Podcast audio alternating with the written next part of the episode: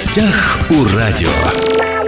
Здравствуйте, меня зовут Владимир Лозовой. В Дальневосточном художественном музее назначен новый генеральный директор. Им стала Наталья Толстая, член-корреспондент Российской Академии Художеств, член Московского союза художников. Далее можно перечислять очень и очень долго, предлагаю на этом остановиться. Напротив меня Наталья Владимировна Толстая, генеральный директор Дальневосточного художественного музея. Наталья Владимировна, здравствуйте. Здравствуйте, Владимир, здравствуйте, уважаемые радиослушатели.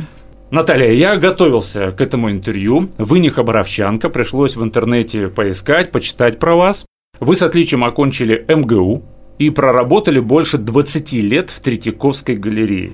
Да, у меня даже есть э, ветеранское удостоверение, ветеран Третьяковской галереи.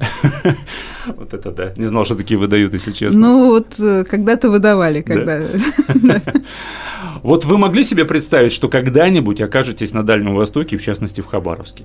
Ну, как бы я к этому не готовилась, но представить могла себе, потому что я очень люблю Дальний Восток и э, с удовольствием открываю все новые и новые его э, какие-то грани и новые города.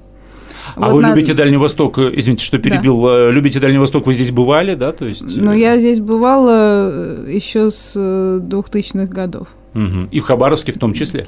Вот в Хабаровске нет. Каким-то волшебным образом э, Хабаровск я э, как-то он был вне моих маршрутов. В первый раз я в него приехала летом, в самую жару.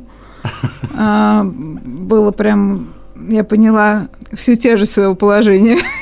Но на самом деле желание э, поработать с этим музеем и сделать его э, лучшим музеем в стране – оно побороло мои э, женские слабости, потому что я не очень люблю жару, честно говоря. Вы еще... Но зато я холод еще, да. Вы еще не знаете наши да, зимы. Да. Хабаровские зимы. Посмотрите, что хуже еще неизвестно, зима или лето в Хабаровске. Ну, хуже, э, хуже зимы в Москве нет ничего, так что... Когда вам поступило предложение, давайте об этом поговорим, возглавить э, Дальневосточный художественный музей, вы долго думали? Ну, я спросила у мужа он сказал, я вижу, что ты заскучала, тебе нужно большое масштабное дело, поезжай. И да? это как бы оказалось решающим, потому что, ну, я не могла его так как бы бросить на произвол судьбы, если бы он был недоволен, мне было бы тяжело. Он остался в Москве? Он остался Супруг, пока да? в Москве, он будет приезжать, он вообще известный художник, а, так что я надеюсь, что он тоже как-то внесет свой вклад ну, опять же, когда готовился, читал о вас и знаю, что, в принципе, вся ваша семья такая династия, да, династия как искусствоведов или как правильно сказать? Ну да, да, ну, в общем, получается так, что я уже как бы третье поколение. Ну и что сделал новый руководитель Дальневосточного художественного музея первым делом после назначения? Ну, вот. первым делом я прошлась по зданию и познакомилась э, с коллективом, э, и я была э, очень приятно тронута тем, э, той теплотой, с которой меня приняли люди. Перед нами стоят такие большие масштабные задачи, вызовы. И я вижу, что мне есть на кого опереться даже внутри музея. Я надеюсь, что в музей придут и новые люди, придут и в качестве посетителей, и в качестве э, сотрудников, потому что э, вы знаете, что музей наш будет расти, строиться, и мы очень надеемся, что э, в музей придут работать молодые люди. На самом деле всему научим, даже если они специалисты в других областях. Но музей – это такое место, которое затягивает, и когда человек оказывается в этом, в этом мире, он потом, э, ну, мало кто уходит из него. Э, раз вы коснулись нового здания Дальневосточного художественного музея, я так понимаю, что когда э, вас приглашали на эту должность, об этом речь шла. Потому что, уважаемые радиослушатели, не секрет, что, если я не, ошибаюсь, в прошлом году мы отмечали 90-летие Дальневосточного художественного музея. Богатая история, богатая коллекция, об этом мы очень часто говорили и по телевидению, и по радио. Более 17 тысяч экспонатов, но есть одно но.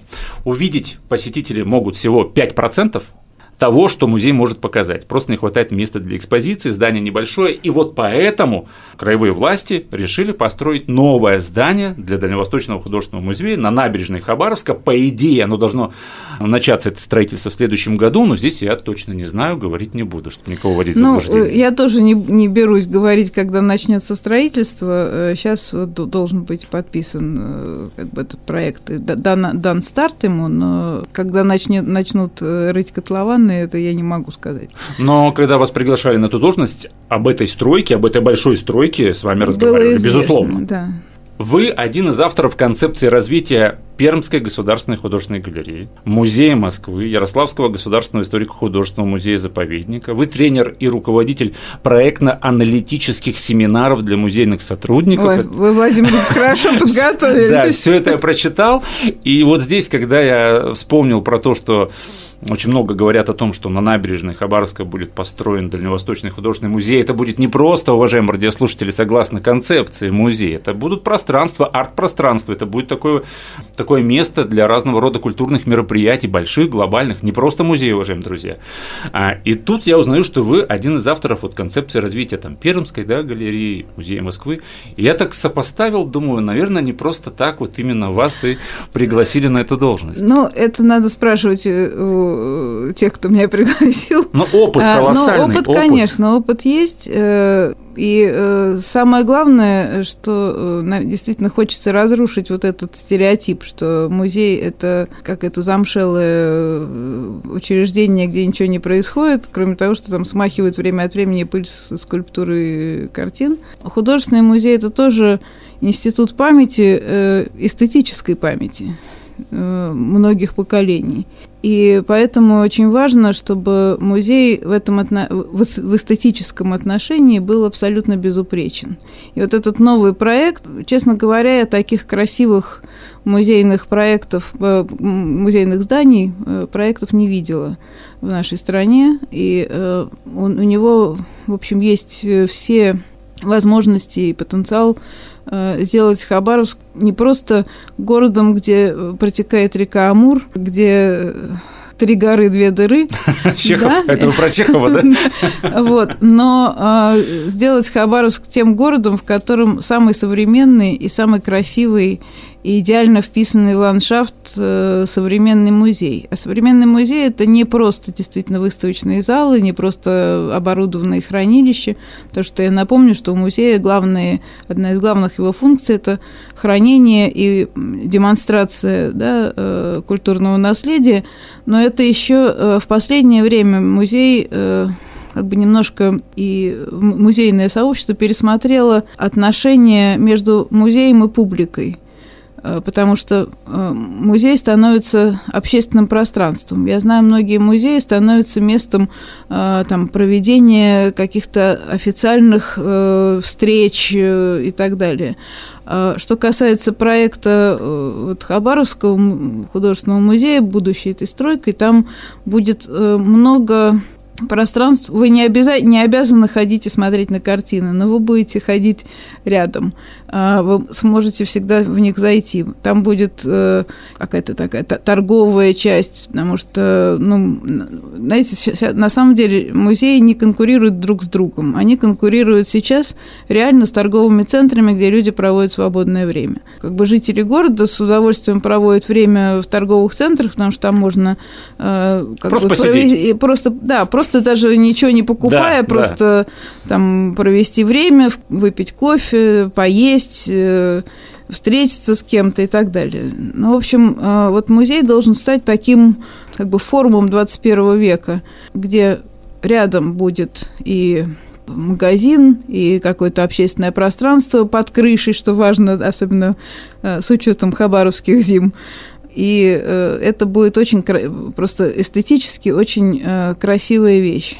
Вот вы приехали в Хабаровск, познакомились с фондами, да, Дальневосточного художественного музея. Ну, понимаю, вы и знали примерно, да, что здесь в фондах находится. Ну, благодаря госкаталогу Да, да, каждый да. может узнать теперь, что находится. Вот объясните мне, радиослушателям, просто мы очень часто хабаровчане, ну, согласитесь, что немногие же там понимают живопись, например, да, немногие понимают там а ту живопись, или иную музыку. Живопись не надо понимать, ее надо чувствовать. Ну вот кто-то, я уверен, самом... что огромное количество тех, кто нас сейчас слушает, вообще ни разу не были в художественном музее. Вот вы объясните нам, насколько у нас э, качественная вот коллекция в фондах, насколько она э, эксклюзивная, собрание действительно очень интересное, очень разнообразное. Знаете, не, не в каждом э, музее, э, краевом, областном, есть э, возможность говорить обо всем развитии мирового искусства. Ведь музей, Дальневосточный художественный музей, он был составлен из лучших, как бы с ним поделились своими коллекциями лучшие музеи России. Э, Эрмитаж, Третьяковка, Русский музей, Пушкинский музей. И, э, собственно говоря, э, уровень этой коллекции, он вполне столичный. Вполне столичный, да? Да. При этом еще музей, в котором можно говорить и о древнерусском искусстве, и о русском искусстве, и о современном искусстве, и, что самое удивительное, о западноевропейском искусстве, которое как бы мы ни относились э, к э, недружественным странам, оно все-таки заложено в какой-то культурный код каждого русского человека, потому что где бы мы ни находились, где бы мы ни жили, мы даже на Дальнем Востоке ощущаем себя частью европейской культуры. Но и очень интересно, конечно, то, что здесь есть и произведения, связанные уже с, ну, как бы с азиатским регионом, их не так много, но э, все-таки они есть, и я думаю, что эту тему надо будет развивать. Вы возглавляли отдел мультимедиа и интернет-проектов в Третьяковке, причем еще в далеком 2004 году отдел мультимедиа и интернет-проектов. Это говорит, я так думаю, то, что вы как раз никогда не считали, что музей – это здание, где паутина по углам. Если вы в 2004 возглавили отдел мультимедиа, интернет-проектов, вообще не понимаю, что тогда можно было там делать в, этих, в, этих, в этом отделе, ну, потому что еще только-только все это развивалось. Да, это были Но вы уже тогда смотрели первые... в будущее, получается. Но это не, это не я смотрела, не, не одна я смотрела в будущее. Э, в этот момент уже э, был создан прекрасный сайт Эрмитажа, Русского музея, и Третьяковская галерея, собственно, не была в этом смысле первооткрывателем. А, в 2004 году просто этот отдел был создан, и меня туда позвали по той причине, что я э, участвовала в таком э, международном проекте э, виртуальном, который назывался «Горизонты», и который э, объединил, э, по-моему, около 10 музеев э, России. Я тогда научилась работать в разных часовых поясах. Это был проект, посвященный пейзажной живописи.